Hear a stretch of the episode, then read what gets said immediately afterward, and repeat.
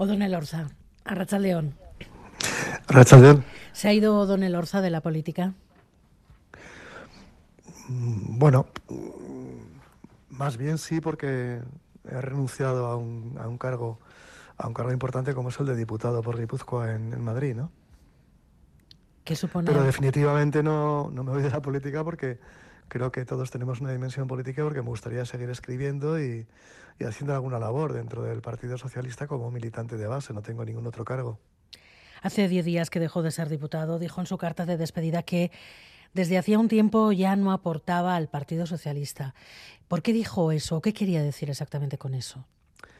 Bueno, realmente no me he sentido útil porque no, no, no estoy utilizado, no, no consigo que mis iniciativas en los últimos dos años, que han sido notables, vamos, variadas y numerosas, y se puede comprobar en, mi página web, odonelorza.com, donde transparentemente figuran todas las iniciativas parlamentarias que he presentado en estos años y, y, mis opiniones, ¿no? Bueno, pues como no era para nada tenido en cuenta y hice las gestiones oportunas, dicho con toda sinceridad, y, y no, no, hubo ninguna, ningún cambio de actitud, pues he seguido dos años en el banquillo, chupando banquillo del equipo, sin poder salir a, jugar al terreno de juego y además con, con una junta directiva que no, que no me, vamos, que no soy de la confianza de la junta directiva y con un, una parte del público local que tampoco aprecia el trabajo, con lo cual, ¿para qué seguir haciendo una tarea un año más por cobrar, por aplaudir y por votar disciplinadamente? Pues he considerado que lo más leal y lo más digno y honesto era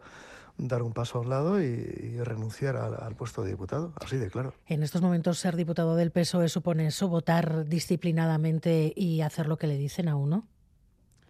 Eh, a ver, grosso modo sí es mi, es mi caso. Supongo que habrá otros casos que, que por distintas razones que son comprensibles, pues eh, tienen más, más juego. Vuelvo al símil.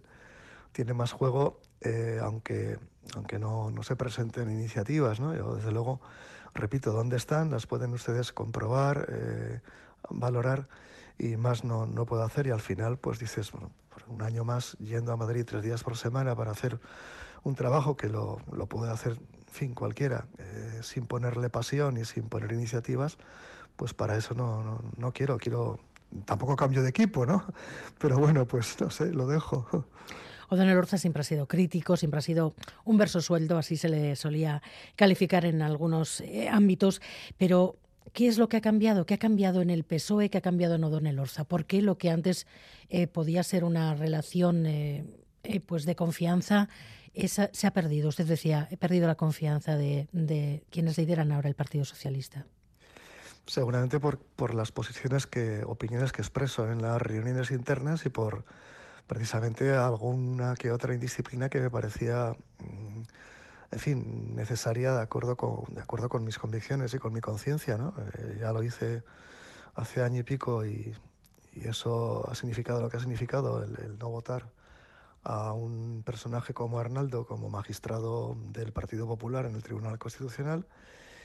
Tampoco, tampoco estaba muy de acuerdo con determinadas eh, actuaciones del gobierno, eh, especialmente en las, las formas. ¿no? Yo creo que modificar leyes orgánicas eh, del Tribunal Constitucional o del Consejo General del Poder Judicial, modificar esas leyes orgánicas por la vía, una vía legislativa extraña como es aprovechando una proposición de ley y una vía express súper rápida, la verdad es una vía legal, pero es una vía desde el punto de vista democrático indebida indebida y peligrosa, ¿no? aunque lo haya hecho muchas veces el Partido Popular. Yo creo que hay en este país que tenemos una calidad de la democracia a la baja, por mucho que alguien o algunos digan lo contrario, las formas, la democracia hay que cuidarla mucho, los debates internos también, el reconocimiento del pluralismo también, en dentro de, un, de cualquier partido y dentro del Parlamento, ¿no? y aquello cada vez es más, más mecánico y la autonomía del diputado no existe.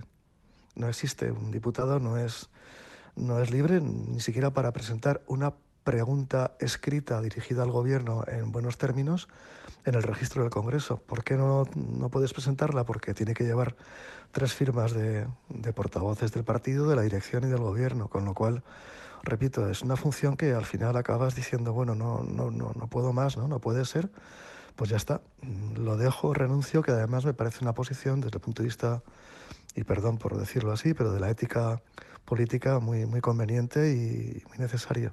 Sí que ha sorprendido que después de estar dos años en el banquillo, según usted nos acaba de decir, haya decidido dar el paso de echarse a un lado justo cuando la legislatura está a punto de terminar.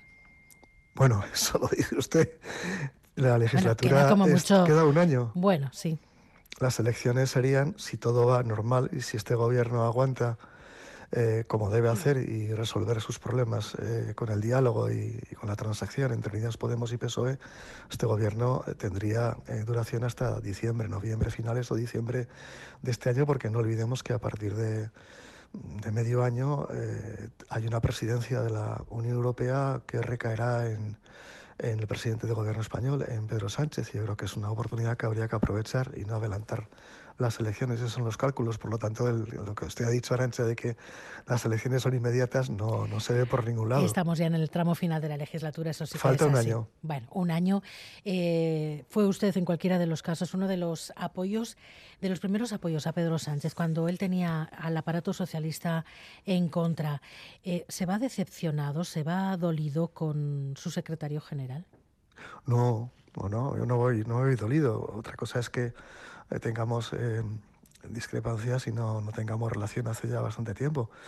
Pero aquella posición de votar en contra de la investidura de, de Mariano Rajoy eh, la hice porque me parecía vergonzoso el que tuviésemos con la abstención que, que, dar el paso a un presidente que había hecho todos los ajustes, derechos sociales, todas las, en fin, todas las operaciones que hizo eh, Mariano Rajoy aprovechando su mayoría absoluta y las acusaciones de corrupción. Yo no podía con mi voto permitir que Mariano Rajoy siguiese un día más al frente del gobierno, ¿no? Y lo mismo en su día, por lo que sabía, hice absteniéndome a la abdicación del, entonces rey en el 2014, Juan Carlos, por lo que sabíamos de él.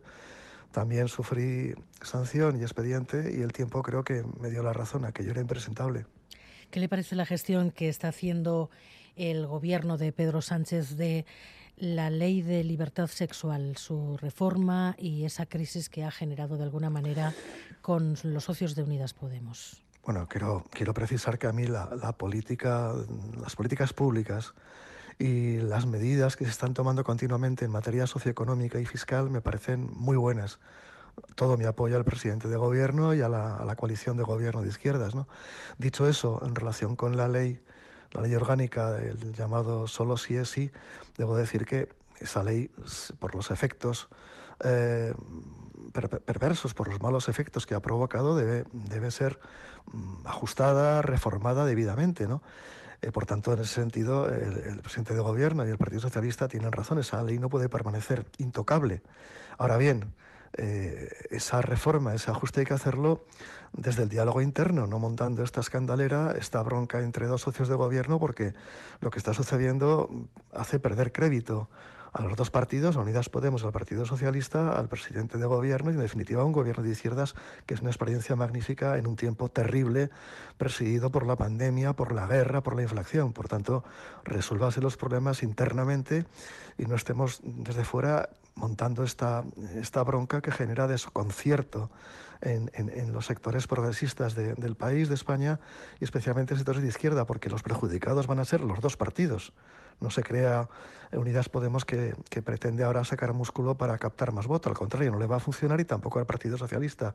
De modo que a dialogar y a buscar una transacción con técnica jurídica que no creo que sea especialmente dificultoso. ¿no? Decía usted que a la legislatura todavía le queda casi un año. Sí. Una legislatura que si las encuestas no, no fallan va a puede terminar en un gobierno mm, del Partido Popular apoyado por la extrema derecha de Vox. ¿Cómo puede frenar la izquierda? ¿Cómo puede frenar eh, su partido, el PSOE, y ese gobierno de izquierdas del que usted pues eh, hablaba a esta situación? Es, es, es necesario tener en cuenta primero que las medidas de carácter mm, social, las, nuevas leyes en materia social, la reforma laboral, las pensiones, las medidas económicas, tanto para lo que son los sectores económicos del país, como las medidas en relación con eh, bueno, la reducción de precios o la limitación de precios del gas, la gasolina, el IVA, las ayudas sociales, los ERTES que se adoptaron con motivo de la pandemia, esas medidas y las medidas fiscales, que ojalá hubieran llegado antes para los sectores que se están beneficiando de la pandemia, de la guerra, de la inflación, eh, eso es básico que se, que se, que se continúe, ¿no? que se sigan promoviendo medidas de orden socioeconómico, porque ahí desbordamos a la derecha, porque ahí la derecha entra en contradicciones permanentemente, no tiene un discurso sensato ni creíble en materia socioeconómica. Eso por un lado, seguir por esa vía y por ese eje, y no meternos en, discusiones jurídicas que no vienen al caso y que tampoco interesan a la gente. Y cuando se provoca una situación como la que ha provocado esta ley del solo sí es sí, resolverla inmediatamente. Por tanto, segunda condición para mejorar las expectativas electorales e impedir que, ganara la derecha con la extrema derecha, pues evidentemente no proyectar esos desacuerdos y arreglar las cosas debidamente y a tiempo y tener capacidad de previsión, de planificación y de resolver y de rectificar cuando una ley pues, produce estos efectos que está provocando, está en concreto, con la reducción de, penas a determinados eh, delincuentes, eh, como todos sabemos. y esas son las dos claves, de verdad. Mm. evitar las broncas de una vez y continuar con las políticas socioeconómicas para beneficiar a los sectores pues, que se están viendo más perjudicados o que, o que tienen muchas incertidumbres con su inmediato futuro en materia de empleo, en materia de, fin, del proyecto de vida y en materia de vivienda. Y con los socios de, la legislatura, con los socios de la investidura, eh, ¿se está cuidando a los socios? Los socios de, eh, que dieron su apoyo a la investidura de Pedro Sánchez, que le han seguido manteniendo durante toda la legislatura, están reclamando eh, movimientos en una en una dirección eh, hacia el Estado plurinacional, tanto en el caso de RC como EH Bildu, y también esa crítica del PNV recientemente expresada también por su portavoz en el Congreso contra una recentralización creciente dentro de su partido. ¿Cómo lo ve? ¿Tiene que cambiar el PSOE algo en este sentido? Vamos a ver, yo mm, creo que mm, se está dialogando con todas las fuerzas digamos que actúan como socios, socias del gobierno en muchas leyes importantes, eh, se han conseguido multitud de acuerdos para que salgan adelante leyes eh, más democráticas, leyes más avanzadas en lo social, más progresistas. Eso es indudable. A veces ha habido que ceder, otras veces algún grupo se ha descolgado. También se ha hecho un gran esfuerzo, no sé si hasta excesivo, vamos a ver los resultados, con RC, con las últimas medidas, ¿no? Que se adoptaron en el Congreso en diciembre, de aquella manera un poco apresurada, me refiero a la sedición y especialmente al tema delicado de la malversación, ¿no? que vamos a ver si también eh, produce algunos efectos en algunas sentencias, en algunas penas. Por tanto, yo creo que sí ha habido capacidad y está habiendo capacidad de diálogo. ¿Siempre puede haber más? Sí. ¿Siempre se puede avisar con más antelación? Creo que sí. Siempre puede haber un diálogo más franco con algunas fuerzas que se han comportado, algunas de ellas con bastante lealtad, por supuesto. Tampoco creo que sea algo mm, notable eh, la recentralización que usted ha citado. Puede haber alguna ley que está en discusión si es competencia eh, de la comunidad autónoma, o en este caso del gobierno, por ejemplo, de Euskadi, o es una competencia compartida con el gobierno central. Ejemplo, vivienda. Hay cuestiones que hay que regular en materia de vivienda desde mi punto de vista, y era portavoz constitucional, algo estudiado de la materia, que realmente es importante que sean reguladas a nivel básico por el gobierno del Estado, por el gobierno central, y que luego eso tenga un desarrollo, un desarrollo amplio por las comunidades autónomas. Pero de verdad, si dejamos que cada comunidad autónoma, en materias que pueden ser compartidas o de legislación básica del Estado, se regulen cada cual como quiera, ejemplo, en materia de vivienda o en otras muchas, pues pensando en cómo está España, en esa realidad plural, y pensando en, en, Madrid o pensando en Castilla y León o en Andalucía o, incluso en Castilla-La Mancha, pues de verdad creo que sí que es válida la política del gobierno en algunas cuantas materias para que haya una legislación básica. Esta tiene que ser negociada y dialogada previamente con los gobiernos de cada comunidad autónoma mediante esa conferencia de presidentes que ojalá vuelva a engrasarse y a funcionar debidamente como corresponde en Estado digamos que tiene que avanzar hacia el federalismo, un Estado plural, un Estado multinacional, como, como es y para mí lo es, evidentemente, España, el Estado español. Deja la política institucional, deja de ser cargo público, pero va a seguir opinando como ciudadano y también como militante del Partido Socialista. Nos decía que quiere seguir muy de cerca la política municipal, sobre todo de San Sebastián de, de Donostia. ¿Eso qué significa? ¿Se plantea tener algo alguna participación más en la vida municipal, en la vida pública que la de un simple ciudadano. No, en la vida municipal mm, oficial no, no, pero como ciudadano creo que San Sebastián está atravesando fin, un momento difícil, aunque no, no, no lo parezca, ¿no?